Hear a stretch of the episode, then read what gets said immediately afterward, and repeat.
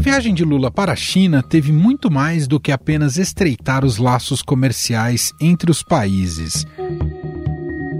Conhecido mundialmente por sua neutralidade em questões cruciais do mundo, o Brasil, na figura do petista, acabou agradando mais a visão política da China do que a dos Estados Unidos e de algumas potências europeias. Um dos exemplos foi a posição do brasileiro sobre a invasão russa na Ucrânia. Lula voltou a afirmar que a responsabilidade pelo conflito é tanto de Moscou quanto de Kiev. A construção da guerra foi mais fácil do que será a saída da guerra. Porque a decisão da guerra foi tomada por dois países. E agora, o que, que nós estamos tentando construir? Um grupo de países que não tem nenhum envolvimento com a guerra, que não querem a guerra, para conversarmos tanto com a Rússia quanto com a Ucrânia. Como se sabe, o governo chinês, que é muito próximo a Vladimir Putin, também tem dado declarações neste sentido. A posição brasileira foi vista de forma negativa pelos Estados Unidos, já que os americanos culpam os russos pelo conflito, a ponto de criar uma série de sanções contra o país. Putin thought the world would look the other way. Was confident he would break NATO and the European Union. The unity of Western nations would fracture and fall at the moment of testing. That's what he thought. But he was wrong. Mais do que isso, em um outro claro alinhamento com a China, Lula culpou os Estados Unidos e países europeus por incentivar a permanência do conflito com essas sanções. Eu acho que a China tem um papel muito importante, eu continuo reiterando que a China possivelmente seja o papel mais importante. Agora, outro país importante é o dos Estados Unidos, ou seja, é preciso que os Estados Unidos pare de incentivar a guerra e comece a falar em paz. É preciso que a União Europeia comece a falar em paz, para a gente poder convencer o Putin e o Zelensky de que a paz interessa a todo mundo e a guerra só está interessando por enquanto aos dois. Inclusive, nesta segunda-feira, Lula recebeu o enviado de Vladimir Putin ao Brasil, Sergei Lavrov. Em uma rápida fala, o russo chegou a dizer que Brasil e Rússia têm visão única sobre o conflito e que o país está escutando os pedidos brasileiros para o fim da guerra. O Brasil é, reforçou a sua posição de querer que esse conflito seja resolvido da forma mais rápida e de uma forma pacífica, e a Rússia, por outro lado, diz que entende bastante a questão do Brasil e que está levando em consideração todos esses pedidos brasileiros para um fim na guerra na Ucrânia. Por sua vez, a Rússia diz que precisa, que está trabalhando, está querendo sim, de fato, a paz na região, mas precisa tomar algumas medidas para que ela seja duradoura, que ela seja definitiva.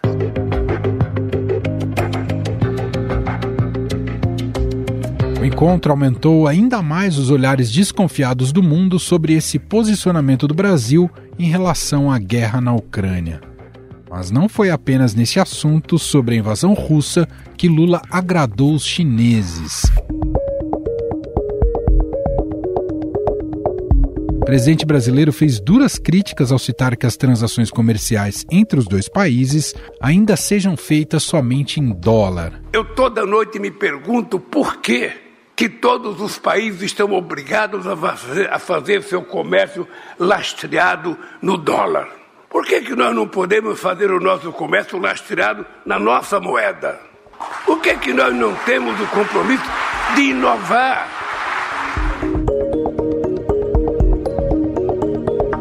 Essa é uma reivindicação antiga dos chineses que querem negociar seus produtos através de sua própria moeda, o yuan, com isso, foi feita uma espécie de rascunho para que, em um futuro próximo, os dois países negociem com suas moedas locais. O problema nesta questão é que o Banco Central Chinês não é independente e o governo pode desvalorizar a moeda quando quiser, aliás, como já fez. Ou seja, basta uma canetada de Xi Jinping para baratear as exportações ou as dívidas públicas, prejudicando os produtos brasileiros. E olha, depois de seguidos dados ruins na economia, a China desvalorizou hoje a própria moeda, uma medida que pode ajudar a exportação do país no momento negativo. Um outro assunto que incomoda os Estados Unidos e alguns grandes europeus é o crescimento da gigante chinesa de tecnologia Huawei no mundo. Recentemente, a empresa foi acusada pelo presidente dos Estados Unidos, Donald Trump, de fazer espionagem. Huawei is something that's very dangerous. You look at what they've done from a security standpoint, from a military standpoint, it's very dangerous. Com isso, o governo americano pressionou a gestão de Jair Bolsonaro para não adotar o 5G da empresa chinesa durante a implantação da tecnologia no Brasil.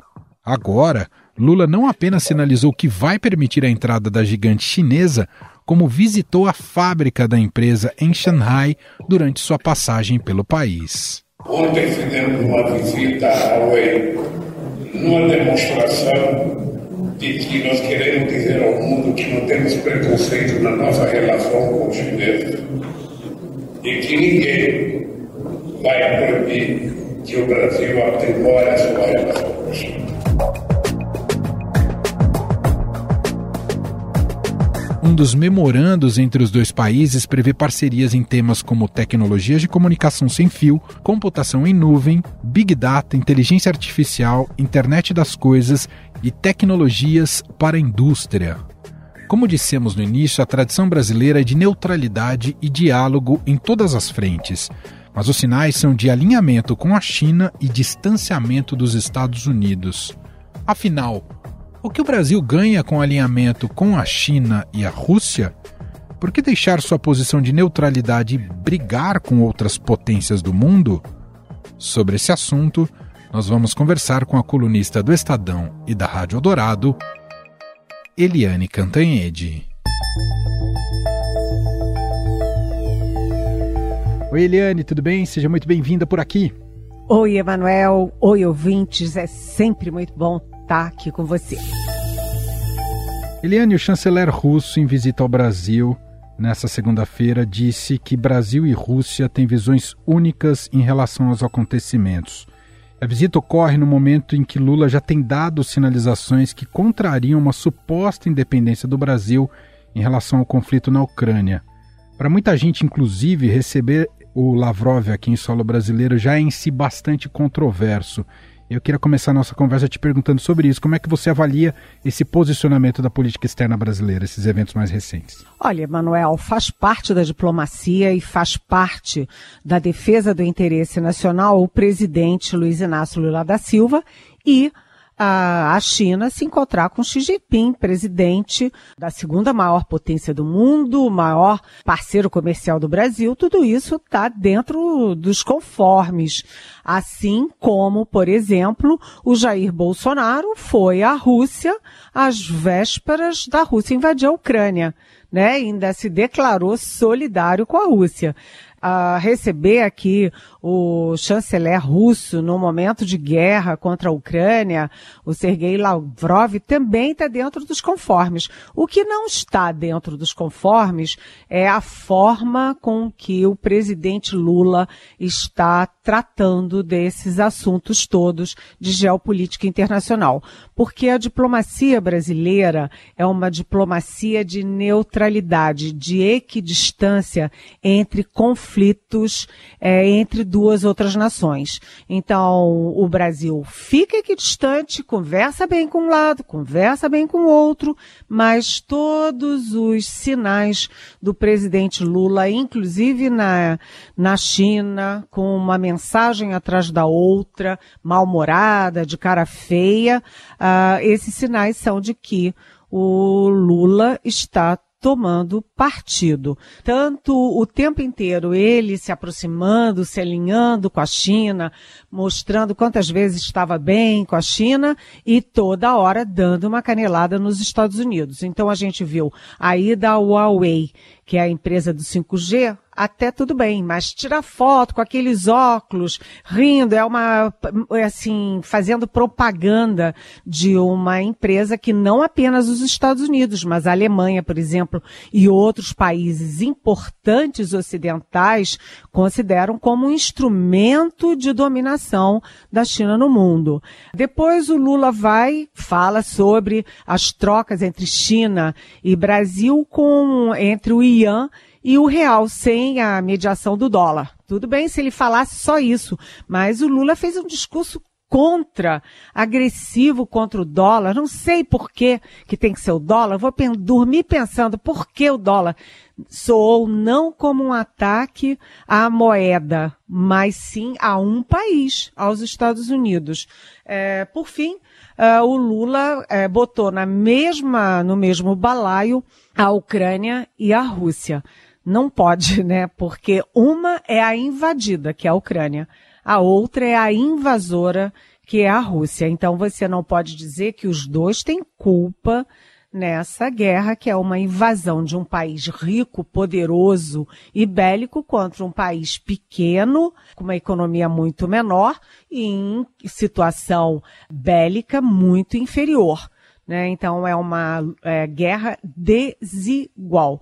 Além disso, Lula está fazendo outros sinais que são controversos. Primeiro, ele sai da China, chega no Brasil no domingo e ato contínuo, já na segunda, recebe o chanceler russo. Qual é a leitura do mundo diplomático, Emanuel? A leitura é de que há um acordão de China, Rússia e Brasil, ou seja, dentro dos BRICS, para poder intervir na guerra a favor de um lado. Então, isso tudo é, vai deixando não apenas os Estados Unidos com a pulga atrás da orelha, mas também o mundo ocidental. Para onde está indo o Brasil de Lula? Já tem inclusive uma repercussão, Eliane, que em breve o Lula fará uma visita a Portugal. Já tem partidos lá em Portugal, especialmente os partidos de direita, que são contra receber o presidente Lula por lá depois dessas declarações recentes. É, isso já é uma jogada fora de propósito da extrema direita. A gente sabe que a extrema direita cresce na Europa toda. Em Portugal ela é muito embrionária, mas já começa a botar as unhas de fora Uh, não faz o menor sentido, até porque o Lula se dá muito bem com o presidente de Portugal, com o primeiro-ministro de Portugal, né? Já foi lá uh, depois de eleito, tem sido prestigiado desde a campanha pela cúpula de Portugal, então isso não tem o menor sentido. Agora eu aproveito a tua pergunta para dizer que o Lula está a mil por hora no cenário internacional. Ele já foi Argentina, Uruguai, já se encontrou com Joe Biden, presidente da maior potência do mundo, já foi a China, a segunda maior potência, é, e ele está indo agora nessa, nessa rodada não só a Portugal, mas também a Espanha, que é uma economia forte na Europa. E depois, logo em seguida, está prevista também uma nova viagem uh, do Lula. Ou seja, ele tem sucessivas viagens é, internacionais, ele está aparecendo muito, ele está trazendo de volta o Brasil para a arena internacional, coisa que o Bolsonaro jogou no lixo, né? O, o, Bolsonaro, ele simplesmente fez um desmanche, não apenas da política externa brasileira, mas também das relações com os nossos parceiros históricos. O Lula, o lado bom dessa história é que o Lula está recolocando o Brasil é, na Europa, nos Estados Unidos. Ele quer ir à África e, aliás, vai à África em agosto para a reunião da cúpula dos BRICS. É, ele também tem é, viagens marcadas para a Ásia, ou seja, ele está recolocando. Isso é bom, mas é, voltar a Lula 1 e Lula 2 com canelada nos Estados Unidos, a gente não vai a lugar nenhum com isso. Ok, é um aviso de que os Estados Unidos abandonaram a nossa região. Né? Você vê que a Argentina está pegando fogo com uma inflação mais de 100% ao ano, ou seja, escandalosa, e não tem nenhum tipo de apoio de mão amiga dos Estados Unidos. Né? Já a China está presente em toda a nossa região e assim como é maior parceiro comercial do Brasil, já é ou o primeiro ou o segundo maior uh, parceiro também dos nossos vizinhos aqui na América Latina. Então, uh, os Estados Unidos, o Lula engrossa o tom, é ruim, né? Porque isso não atende aos interesses do Brasil, mas serve de alerta aos Estados Unidos. Olha, quem deixa a cadeira vazia deixa uma cadeira para ser ocupada. E a China está ocupando essa cadeira, né, Emanuel? Do ponto de vista, para além dessas saias justas que a gente comentou aqui, Eliane, do ponto de vista econômico, comercial, a viagem à China foi o saldo da viagem à China foi positivo, Eliane? Sim, foi positivo. É, inegavelmente foi, mas a gente esperava 20 acordos, saíram 15. E muitos desses acordos não são efetivamente acordos, né? São memorandos de intenção. Ou seja, oba, eu vou lá na tua casa, tá, Emanuel? é, eu que sou carioca, né? Aí você diz assim, aham, vai quando, né? Que dia, que horas? Então, memorando de intenção é ainda muito pouco. Agora, o Brasil é, negociando com a China carro elétrico, investimentos na economia verde, in, é, investimentos na área de saúde, de pesquisa, é, na área de vacinas, tudo isso, né, agronegócio, satélites, tudo isso, evidentemente, é muito bem-vindo. Investimentos externos são bem-vindos. E o Lula saiu da China e foi também para os Emirados Árabes, se encontrou com os três maiores fundos de investimento dos Emirados Árabes e eles estão dispostos a investir no Brasil, inclusive recuperando uma fábrica da Ford para produzir é, biodiesel e, enfim, gasolina na Bahia. Então, tudo isso é sempre muito bem-vindo, é, gera desenvolvimento, gera emprego, gera bem-estar. Bem-vindo, mas a gente sabe que a China apesar de ser uma grande parceira comercial, uma grande economia, é uma ditadura, né? É um regime, vamos dizer, autoritário. E os Estados Unidos são o grande parceiro democrático do Brasil, principalmente se tratando Lula e Joe Biden, né, no momento em que os dois países passaram por atentados de viés terrorista. Então, Biden tem muita preocupação com a manutenção da democracia ocidental e o Lula também. E os dois têm interesse direto nisso. Né? É, então, não dá para trocar uma potência por outra. Né? Essa, a, a, criação dos BRICS, Brasil, Rússia, Índia, China e depois África do Sul, foi para tentar quebrar a hegemonia americana, aquela ideia de um mundo unipolar com um único polo de poder que era os Estados Unidos. É, tudo bem, mas você querer trocar o mundo unipolar dos Estados Unidos por um mundo unipolar da China, aí já começa a ficar complicado, até porque uh, os padrões de democracia da China não combinam com os padrões de democracia do Brasil e de todo o Ocidente. Só para a gente fechar, Eliane, a promessa de paz na Ucrânia ou a tentativa de levar, se conseguir construir um acordo, é algo mais vazio ou Lula tem condições de fato de liderar algo nessa linha? Bem, ele tem a pretensão de liderar, sim. De liderar ou, pelo menos, de dar um bom empurrão nesse processo, né? E justiça também se faça. É, quando Lula foi ao Biden nos Estados Unidos, é, até aquele momento, o mundo só tratava a guerra sob dois aspectos, né? Um, distribuindo sanções para a Rússia. E dois, é, jogando armas na Ucrânia. Então eram armas e sanções. E o Lula introduziu no cenário internacional, na discussão internacional, a palavra paz. Né? O Lula foi o primeiro líder, né, um líder da América do Sul, que colocou a paz no meio ao propor a criação de um grupo de países equidistantes da guerra para tratar do cessar-fogo. Então, isso é, um, é uma questão positiva, né? Uma das preocupações, inclusive, o chanceler Mauro Vieira já me disse isso numa conversa que eu tive longa com ele. O interesse do Brasil é não deixar a Rússia isolada. Né? Você não pode o mundo ocidental todo se reunir em torno da Ucrânia e deixar a, a Rússia sem saída. O que que o Lula quer? O Lula quer que outros países se unam para abrir brechas, caminhos e discutir condições de cessar fogo.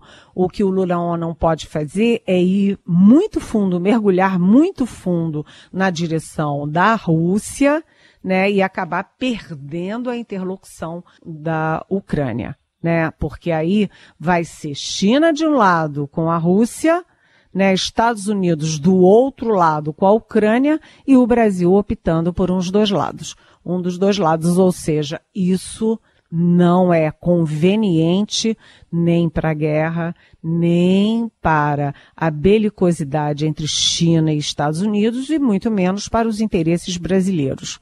Né? O Brasil precisa de investimentos, diálogo e boa compreensão com todos os lados, principalmente com as duas maiores potências.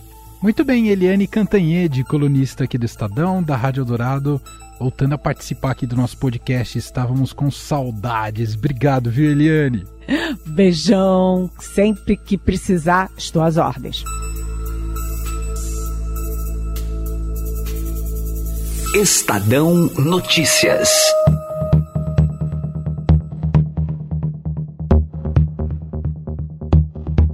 Este foi o Estadão Notícias de hoje, terça-feira, 18 de abril de 2023. A apresentação foi minha, Emanuel Bonfim. Na produção, edição e roteiro, Gustavo Lopes, Jefferson Perleberg e Gabriela Forte. A montagem é de Moacir Biasi. E o nosso e-mail podcast@estadão.com. Um abraço para você e até mais.